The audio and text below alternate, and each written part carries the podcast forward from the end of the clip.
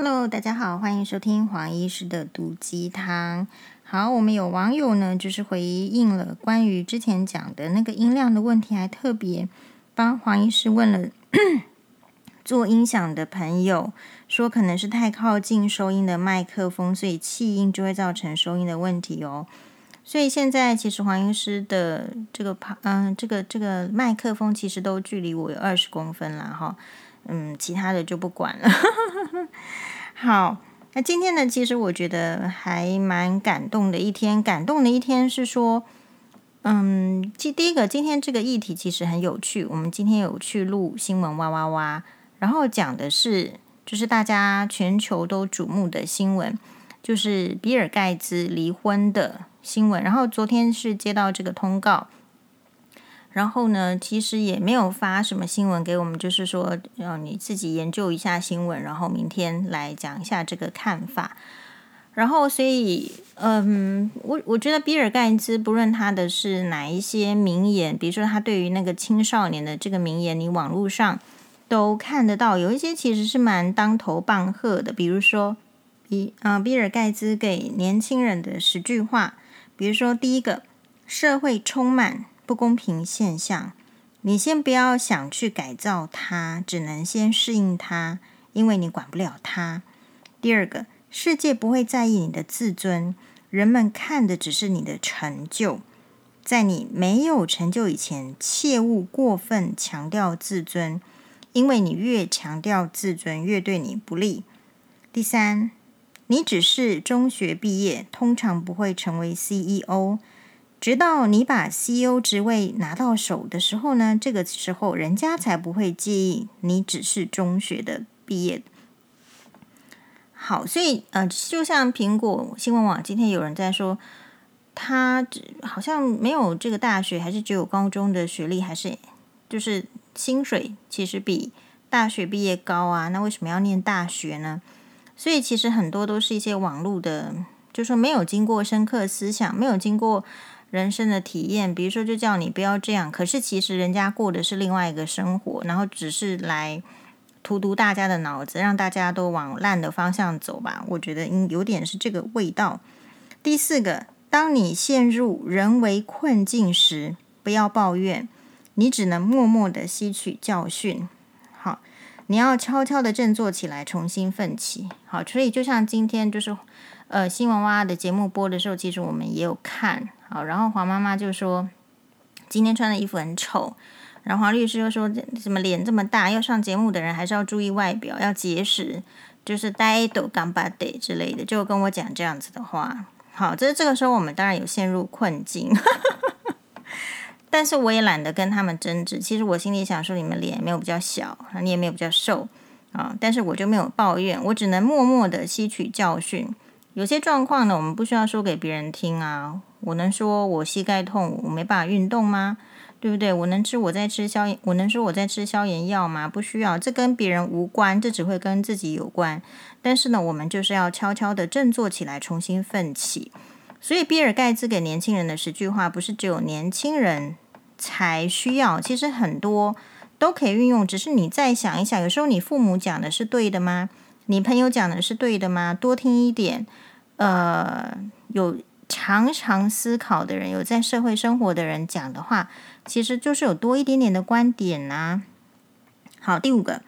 你要懂得，在没有你之前，你的父母并不像这样乏味。好，所以你应该想到，这是他们为了抚养你所付出的巨大代价。你永远要感恩与孝敬他们，这才是硬道理。嗯，第六。在学校里，你考第几名已不是那么重要，但进入社会却不然。不管你在哪里，都要分等排名。社会、公司要排名次是常见的事，所以不要抱怨被分级、被分类，应该是要鼓起勇气竞争才对。所以这个是很好的概念，不需要怕人家就是给我们分级分类。好，不管到哪里，公司呢？可能根据年收啦，上市不上市，总是有一些排名的，在社会中也是。那么就是鼓起勇气去竞争就对啦。第七个，学校里有节假日，到公司打工则不然，你几乎不能休息，很少能轻松的过节假日，否则你职业生涯中一起跑就落后了，甚至会让你永远落后。嗯，是，所以其实如果你想要，你不能只只羡慕这个比尔盖茨的财富嘛，你想要他那样子的财富的前提是你得要有那样子的头脑跟那样子的努力，比如说一一天至少工作十六个小时，这后面都是我加的啦。第八点，在学校老师会帮助你学习，到公司呢却不会。如果你认为学校老师要求你很严格，那是因为你还没有进入公司打工。因为如果公司对你不严厉，你就要失业了呀。我这边也觉得很正确哦。你必须清醒的认认识到，公司比学校更要严格要求自己。第七、第九个，呃，人们都喜欢看电视剧，但你不要看，那并不是你的生活。只要在公司工作，你是无暇看电视剧的。奉劝你不要看，否则你走上看电视连续剧之路，而且看得津津有味，那将是你是表示说你将失去成功的资格。第十，永远不要在背后批评别人，尤其不能批评你的老板无知、刻薄、刻薄和和这个无能，因为这样的心态会使你走上坎坷艰难的成长之路。是，所以。诶，我觉得每一个人都有他的这个成功的这个特质，还有他的经历，还有他的时机。然后，只是我觉得有一个有一个综合，就是他都不是偶然。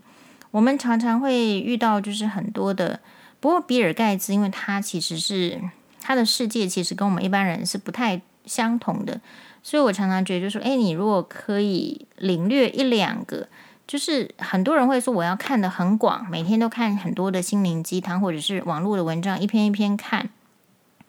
我倒是觉得其实没有那个时间一直去看。你只要看到一两句或是两三句，你觉得诶，真的是可以帮助你解决你的困境。我觉得这样子其实对人生来讲就已经足够了。其他的时间可以用去学习呀等等。好，那我刚刚说，我今天其实是度过一个蛮感动的一天。是我我们除了讨论这个比尔盖茨的这个离婚的议题之外，这个部分大家可以收看新闻哇哇哇。那我觉得主要是我们就松了一口气，因为这么成功、这么有钱的人，他想要做出更好的生活的可能，他想要就是呃继续成长的时候，他也是必须要选择离婚的。所以离婚在以前只是被误植为是呃失败，或者是不够成功，或者是 something wrong。但事实上，在所有这些加上去的标签的另外一种情形，其实有没有结婚，或是要不要离婚，只是你人生中对你自己负责的一种选择。就是没有人可以保证说你离婚之后一定会更好，更更有机会去。呃，就是成长。好，今天的议题是说，因为这个比尔盖茨的太太玛玛琳达玛琳达玛，她呢觉得说，哎，不用接下来的人生阶段中没有办法再以夫妻的身份去共同成长，因此就去诉请离婚，要离开这段婚姻。这个都是很发人深省的，就是有余力的人，他才有可能去想要过得更幸福，他才有可能去想要成长。那没有余力的人呢，就是寻求温饱，就是你不要再压榨我，做或者说我可能还可以挤压自己到最后一刻。所以每一个人的情况是不一样的。所以如果我听到这个离婚的时候，其实在这个现代已经蛮，我觉得蛮正常的，而且它跟成功跟不成功其实没有什么相关的，大概就是说理念的不合，然后那个生活真的可能蛮受限的，蛮不快乐的。人呢，不为己，就天诛地灭嘛。如果这句话是对的话，那我觉得其实离婚应该算是呃利人利己，就是至少我们说不见得会变得更好，不确定，但是至少有一个机会或者是个可能，也许可以解决目前的困境。但我离婚的心得是，呃，困境一定会随着你的状况而不同的。你离开一个困境，你可能。到另外一个状态的时候，会有另外一个困境。只是说，其实呃，如果可以离开原本的困境，第一个其实会有某种的呃放松感，就是松一口气；另外一个是呃自己的能力也许没有办法适应，或者是呃成功的去 overcome 去克服那种困境，但不代表你人生其他的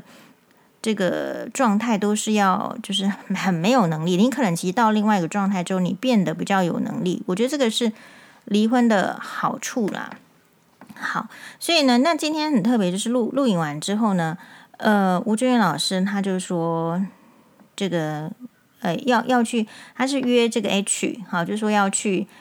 呃，说这个天气比较有点冷啊，要不要去喝一碗这个有汤的这个汤面啊，拉面啊，然后其实大家知道我的嘛，就是我如果录影完的话，就是可能会想要去吃便当，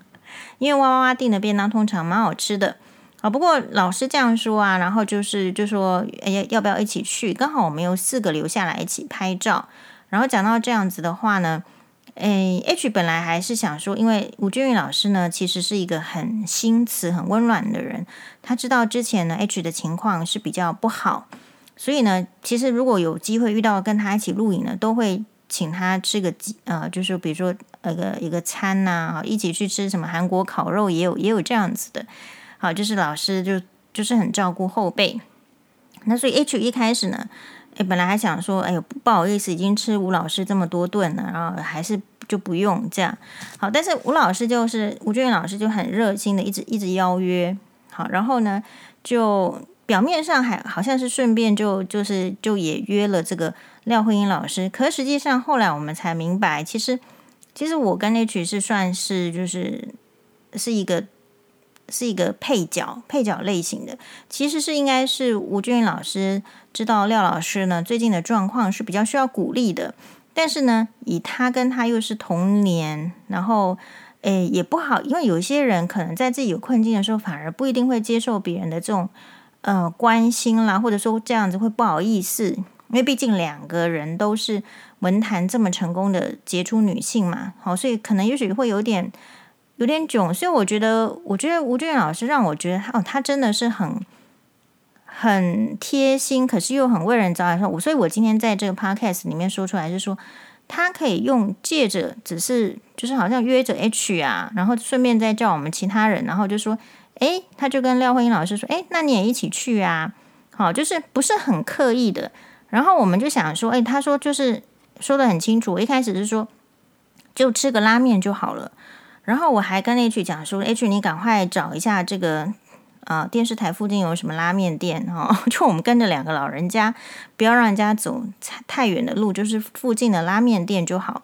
可是走着走着呢，呃，这个吴老师又说，哎，我们就是找一个哎环境比较好的地方，然后坐下来聊一下。然后我这时候还想说，这个拉面店怎么会有 可以坐下来聊一下的时候？哦，所以我那个时候才恍然大悟说，其实。他是很想要有一个，就是我想我们每一个认识廖老师的人都一样啦，就是会很想要，就是诶有一个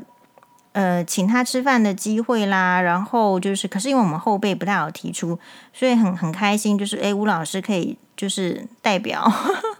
诶然后就是真的我们就去找电视台附近的那那一家叫做新城牛排馆，听说是一个蛮老牌的牛排馆，那我是没有去吃过，它离。电视台很近，然后就在捷运出口附近。那刚好非常幸运的就有四个人的位置，然后我们就进去。然后周边呢也是它的位置很宽敞，它真的就是很像是那种就是比较老牌的牛排店里面的餐点。那我觉得也弄得都蛮好吃的。嗯，好。然后在这个，所以我就是觉得很开心，刚好遇到吴老师、廖老师，然后所以我们就可以就是啊、还有 H，然后聚在一起就是聊一下。嗯、那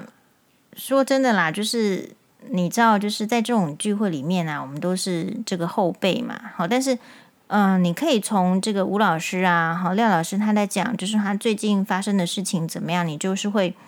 会有个感想，然后会有个收获，好，然后当然就是也会说出自己的困扰，然后彼此就是哎，可以，我觉得不一定是帮助解决问题哦。但是如果可以适时的，就是，嗯、作为一个倾听者啦，或者是说，哎，如果有这样的状况，好像老师你要不要另外一个做法？这样等等等，好，其实都很不错。所以，嗯、就是我们可以感觉到，就是诶，那个吴君老师，他虽然之前啊、就是有历经，比如说老公外遇啊，怎么样，但是他把那种，嗯，我想一定是很糟的情绪呢，就是把它锁在一边，然后积极的去从事自己。想要开展的部分，比如说他一直都有在要演讲啊，所以要要这个传播两性的一些议题，所以他就一直去走充实自己的路线。好，所以这个也是婚姻遇到困难中的女性的一种选择。